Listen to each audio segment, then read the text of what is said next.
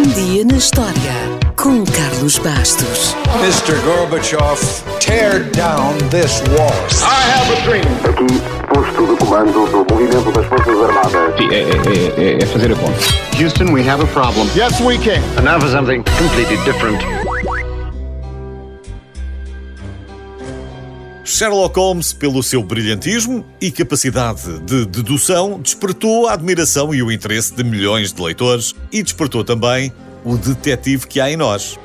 Desde muito cedo que teve direito a clubes de fãs e um dos mais exclusivos foi fundado nos Estados Unidos em 1934.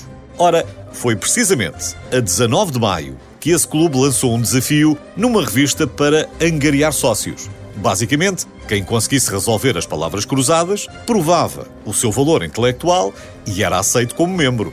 O clube tem um nome curioso que pode ser traduzido de forma livre por os patifes de Baker Street. Estes pequenos patifes são as crianças de rua que aparecem em algumas histórias e que são pagas por Sherlock Holmes para recolher informações. A sociedade literária Os Patifes de Baker Street ainda existe e dedica-se ao estudo de Sherlock, do Dr. Watson, de Sir Arthur Conan Doyle e também do mundo vitoriano.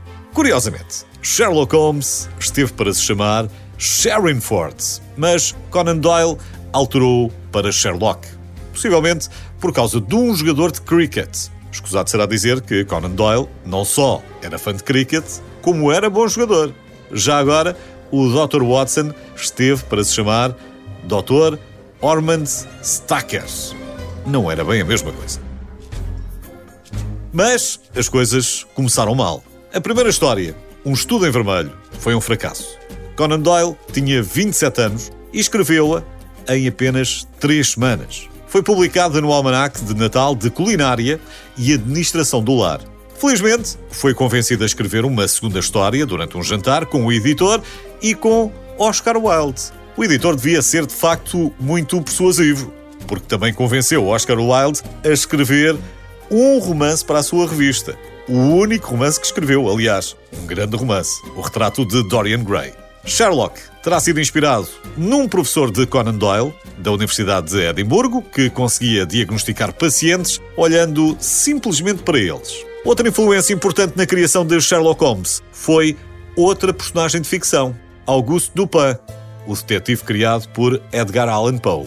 Segundo o IMDb, Sherlock Holmes apareceu em 226 filmes, muitas séries e foi interpretado por dezenas de atores, o que faz dele a personagem fictícia mais filmada de sempre.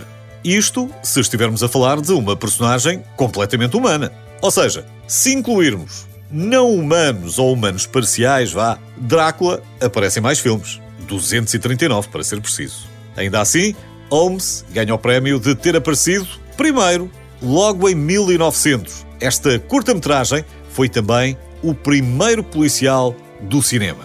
E por causa dos filmes, foi criado o mito de que Holmes diz elementar, meu caro Watson. Na verdade, nas histórias originais, não diz. Diz elementar, sim senhor. Diz meu caro Watson em vários momentos, mas nunca diz as duas coisas juntas.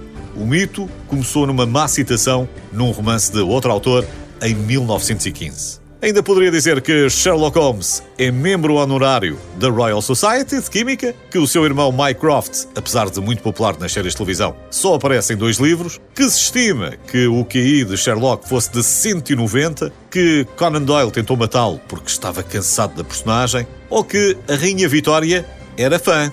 Mas não há tempo para mais. No entanto, pode sempre inscrever-se na Sociedade Literária Os Patifes de Baker Street, se conseguir passar nas provas.